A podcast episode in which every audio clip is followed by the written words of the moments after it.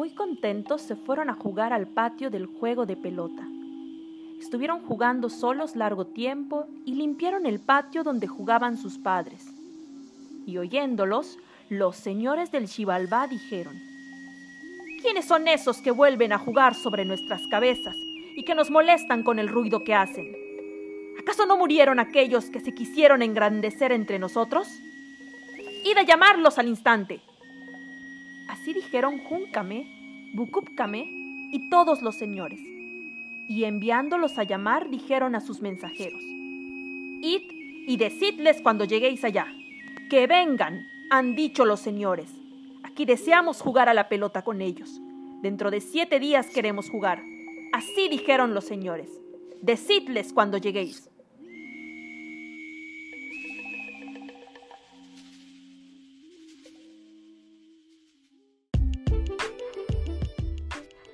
Hola, somos Yucatán 21.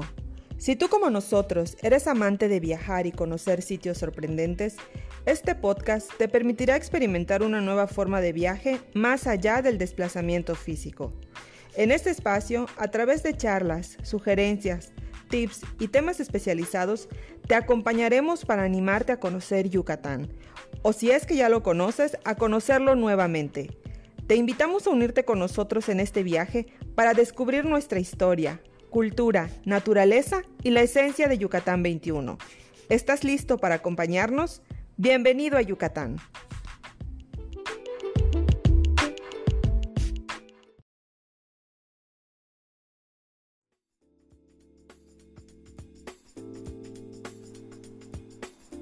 Además de la tecnología y el poder militar que las civilizaciones antiguas lograron conseguir, otro de los factores que influyó en su desarrollo fue el sistema de creencias que adoptaron sus habitantes. Los antiguos pueblos mayas que habitaron en el sureste de México y algunos países de Centroamérica consiguieron un avance sobresaliente que los distingue de otras sociedades y cuya mitología y entendimiento del universo, junto con las de los antiguos egipcios y los griegos, sigue siendo objeto de estudio hasta nuestros días.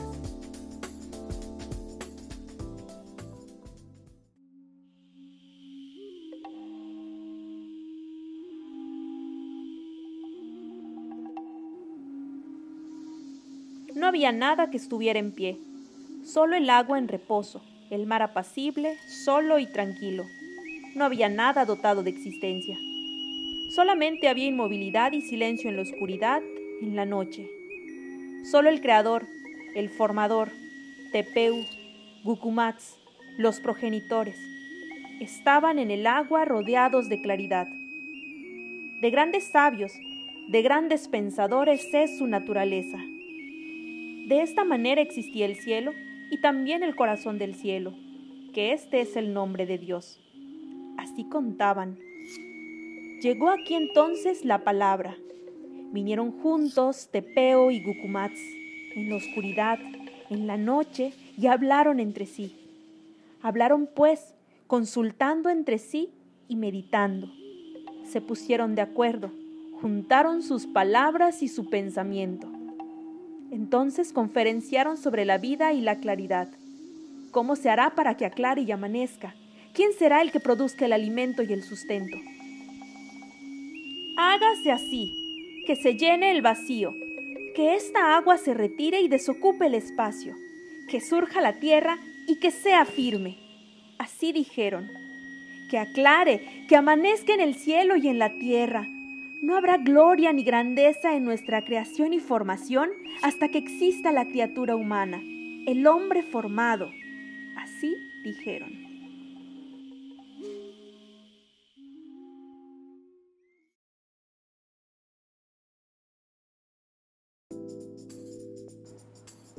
Los fragmentos que has escuchado son parte del libro del Popol Vuh, que significa libro del consejo o libro de la comunidad, legado del antiguo pueblo maya quiché que habitó el actual territorio de Guatemala, que a principios del siglo XVI fue colonizado por Pedro de Alvarado. Conocemos acerca de este relato ya que forma parte de los escritos que el fraile Francisco Jiménez tradujo en su libro Las historias del origen de los indios de esta provincia de Guatemala, el cual concluyó alrededor del año 1722. Según se cuenta, los relatos son a su vez recopilaciones hechas por uno o varios autores desconocidos, quienes los extrajeron de la sabiduría colectiva de este pueblo maya.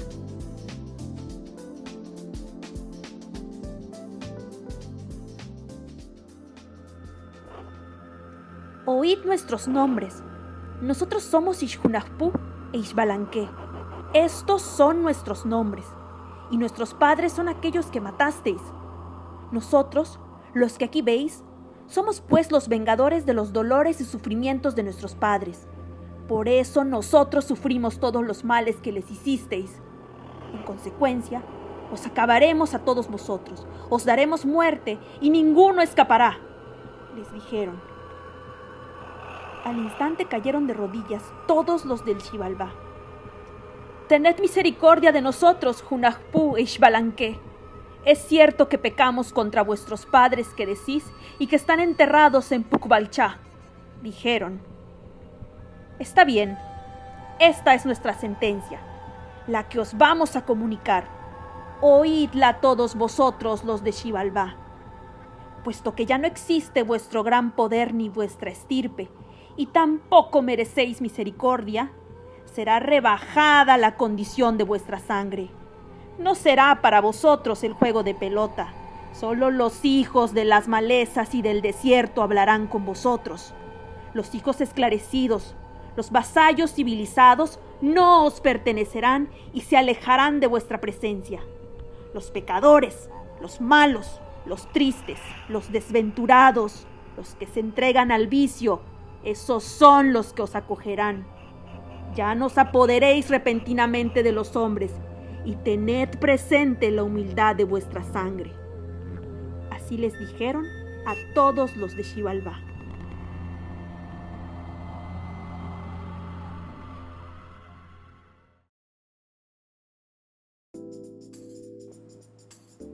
El libro del Popol Vuh resume el conocimiento de distintos hechos de la mitología maya, por lo que se divide en tres partes.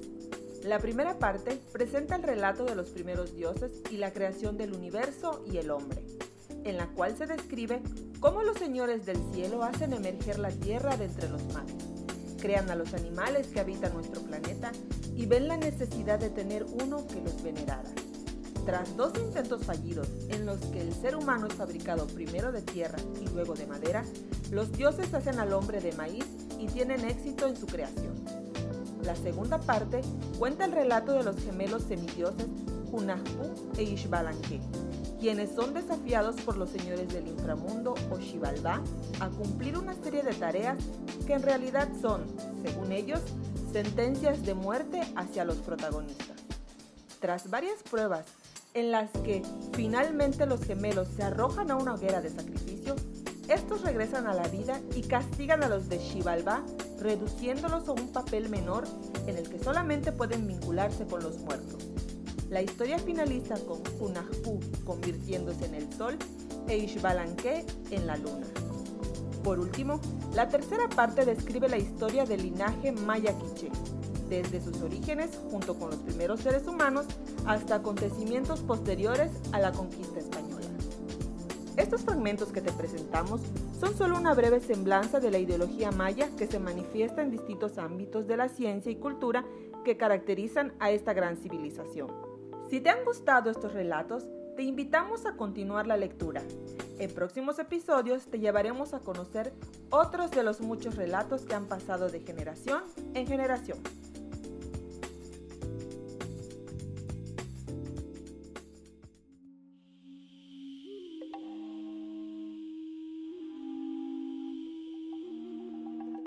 Así fue su despedida cuando ya habían vencido a todos los de Xibalbá. Luego subieron en medio de la luz y al instante se elevaron al cielo. Al uno le tocó el sol y al otro la luna. Entonces se iluminó la bóveda del cielo y la faz de la tierra, y ellos moran en el cielo. Entonces subieron también los cuatrocientos muchachos a quienes mató Zipacná, y así se volvieron compañeros de aquellos, y se convirtieron en estrellas del cielo.